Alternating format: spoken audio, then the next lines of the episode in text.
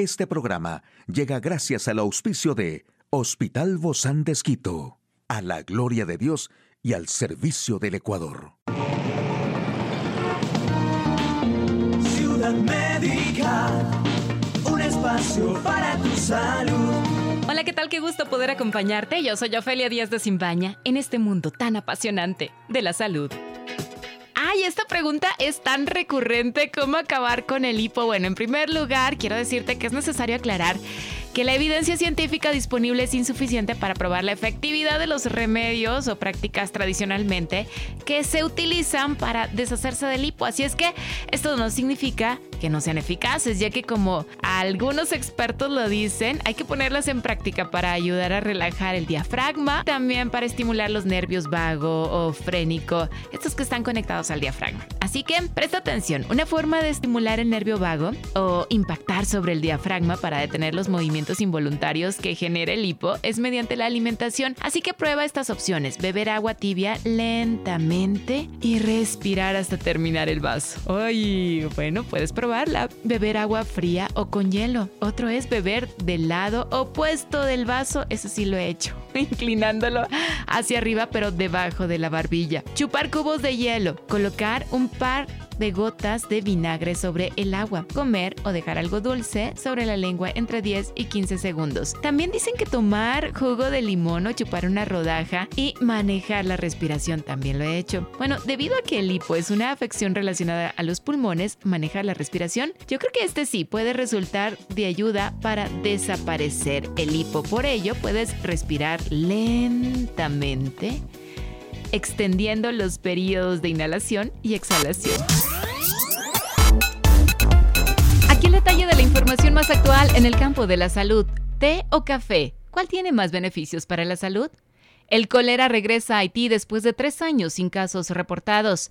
La EMA alerta de varias muertes por el uso prolongado de fármacos que combinan ibuprofeno y codeína. Estudios científicos en todo el mundo mostraron factores positivos de ambas infusiones. Aquí se compara cada uno según ocho aportes diferentes, desde promover una mayor longevidad hasta reducir el estrés. La preferencia por beber té o café suele ser una cuestión de gusto personal. Un estudio del 2007 realizado por el Departamento de Metabolismo y Nutrición del Instituto del Frío, Consejo Superior de Investigaciones Científicas de Madrid en España, comprobó que el café contiene entre 1,1 y 1,8 gramos de fibra por taza. Varios estudios, incluido un metanol análisis de 59 investigaciones realizado por científicos de la Universidad de Fundan en Shanghái, China, encontraron que a lo largo de los años quienes bebían café tenían tasas más bajas de cáncer. La Organización Médicos Sin Fronteras advierte de casi 70 pacientes con síntomas, mientras que las autoridades responden a la emergencia ante la saturación de varias clínicas. El cólera ha vuelto a golpear Haití después de tres años sin casos reportados. Las autoridades sanitarias han dado cuenta de por lo menos dos casos confirmados en los últimos días en el área de Puerto Príncipe, en la capital del país caribeño, aunque la Organización de Médicos Sin Fronteras asegura que hay unos 68 pacientes con sintomatología de la enfermedad. La recomendación de los gobiernos del continente es reforzar la vigilancia de casos sospechosos de cólera y pacientes con síntomas como diarrea aguda. También han pedido que presten atención al suministro de agua potable y sistemas de saneamiento como medida preventiva. La agencia obliga a modificar el prospecto de los medicamentos usados para el dolor que puedan causar graves daños renales y gastrointestinales. Nos referimos a la alerta de varias muertes por el uso prolongado de fármacos que combinan ibuprofeno y codeína. La toma conjunta de ambos principios activos, usados en el tratamiento del dolor, puede producir graves daños renales y gastrointestinales, incluso mortales, especialmente cuando son tomados durante más tiempo y a mayores dosis de lo recomendado. Así lo alerta el Comité de Farmacovigilancia del organismo. Según datos del Ministerio de Sanidad, la combinación de ibuprofeno y codeína es el décimo tipo de opioide más utilizado en España y supone 1,10 17% del consumo total de este tipo de fármacos. El uso repetido de codeína con ibuprofeno también puede llevar a la dependencia por el potencial adictivo de los opioides. Hoy en Médico Directo hablaremos sobre el lóbulo frontal de nuestro cerebro. ¿Para qué sirve? ¿Cuáles son esos condicionamientos que nos llevan a ser mejores cada día? ¿Quiere saber usted más de este tema? Lo invito a que nos acompañe. Una charla amigable con nuestro invitado. Hoy recibimos con mucho agrado a la doctora Francisca Marina, ella es psicóloga clínica del Hospital Bozán de Esquito. Siempre me agrada muchísimo tener estas conversaciones con usted, porque no son entrevistas, son conversaciones. Y hoy hablamos del lóbulo frontal, que es muy importante para todas nuestras funciones del conocimiento, del control de las actividades, de los movimientos que a veces realizamos de manera involuntaria. ¿Y por qué es tan importante, Doc, esto del lóbulo frontal? ¿Dónde se encuentra también? Muchísimas gracias por la invitación, querido Ofelia. Siempre es un gran gusto. Gracias. Eh, en efecto, vamos a hablar el día de hoy sobre cómo trabaja el lóbulo frontal cómo estimular el lóbulo frontal, pero tenemos que saber de qué se trata primero. ¿Qué es esto del lóbulo frontal? Eh, cuando nosotros estamos escuchando lo que es lóbulos, estamos hablando de las divisiones de nuestro cerebro. Entre estas son varias divisiones del cerebro, ¿ya? Estamos hablando que el lóbulo frontal, sí, que el lóbulo parietal, que el lóbulo occipital, que el temporal, que el límbico, pero cuando hablamos del lóbulo frontal, estamos hablando de una de las partes más grandes de nuestro cerebro. ¿Qué quiere decir? ¿Dónde está ubicado? Para que nosotros entendamos qué parte de nuestra cabecita estamos hablando el día de hoy. Es atrás de nuestra frente está ubicado el lóbulo frontal. ¿Para qué nos sirve? ¿De qué se trata?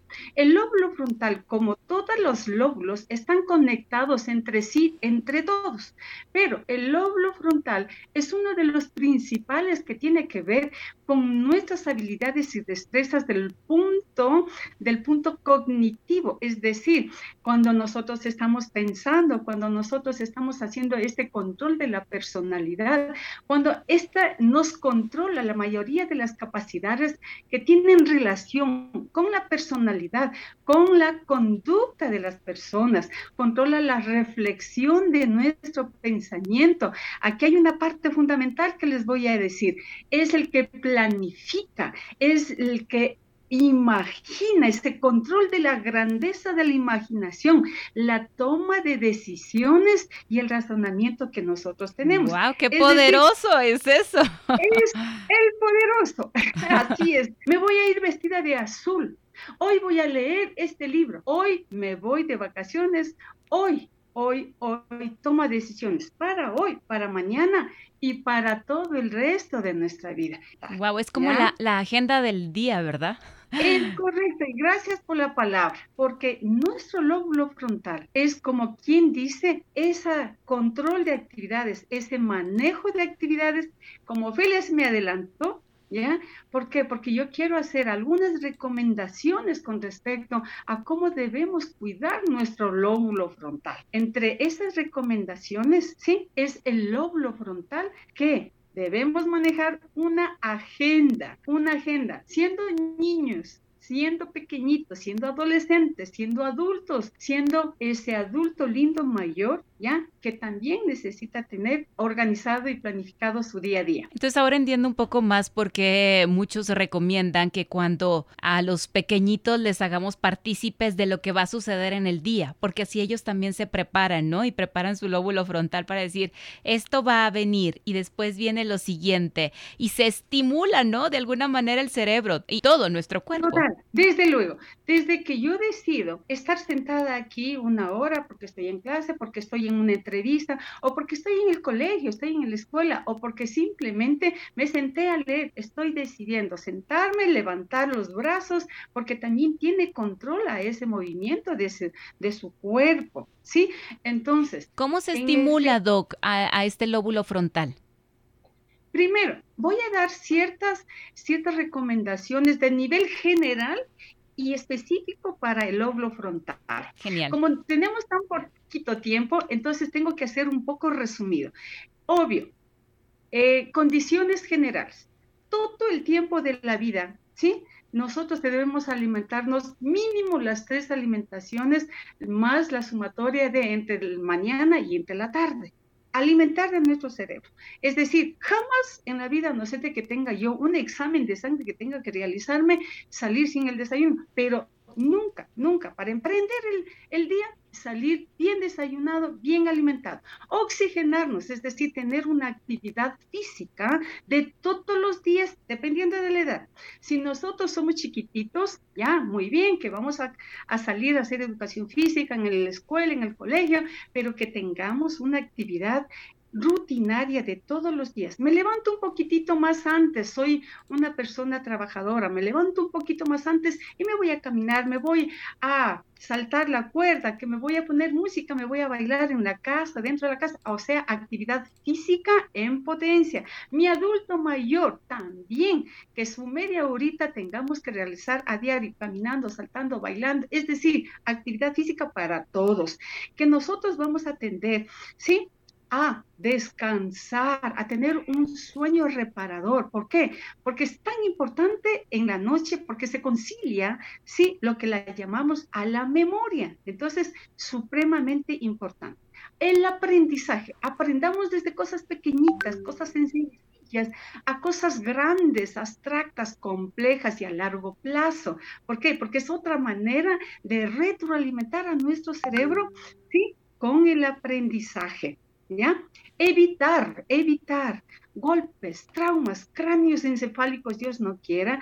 ¿Por qué? Cuando hablamos de nuestro lóbulo frontal y vemos que tenemos esa costumbre de pegar, de eh, boxear y lanzar los golpes a nuestra, a nuestra parte de nuestra frente, donde está ubicado nuestro lóbulo frontal. La pelota, ¿no? Los cabezazos de fútbol. Por favor, por favor, el boxeo no me voy contra ninguna disciplina, sí, que tenga que ver con deporte, pero sí con agresión, trauma cráneoencefálico a nuestra cabecita. Cuidémosle a nuestra cabecita. Ahora vamos directamente con estímulos, directamente para nuestro lóbulo frontal. Nuestro lóbulo frontal, como dice, es precisamente la toma de decisiones, esa planificación, esa creatividad Primero, el manejo de agenda. Desde los niños hasta el adulto mayor, vamos a sentarnos sábado, domingo y vamos a decir, tengo que hacer las tareas, la mamá tiene que hacer las compras para toda la semana, que para el, desayuno, almuerzo y merienda. Todos los días me levanto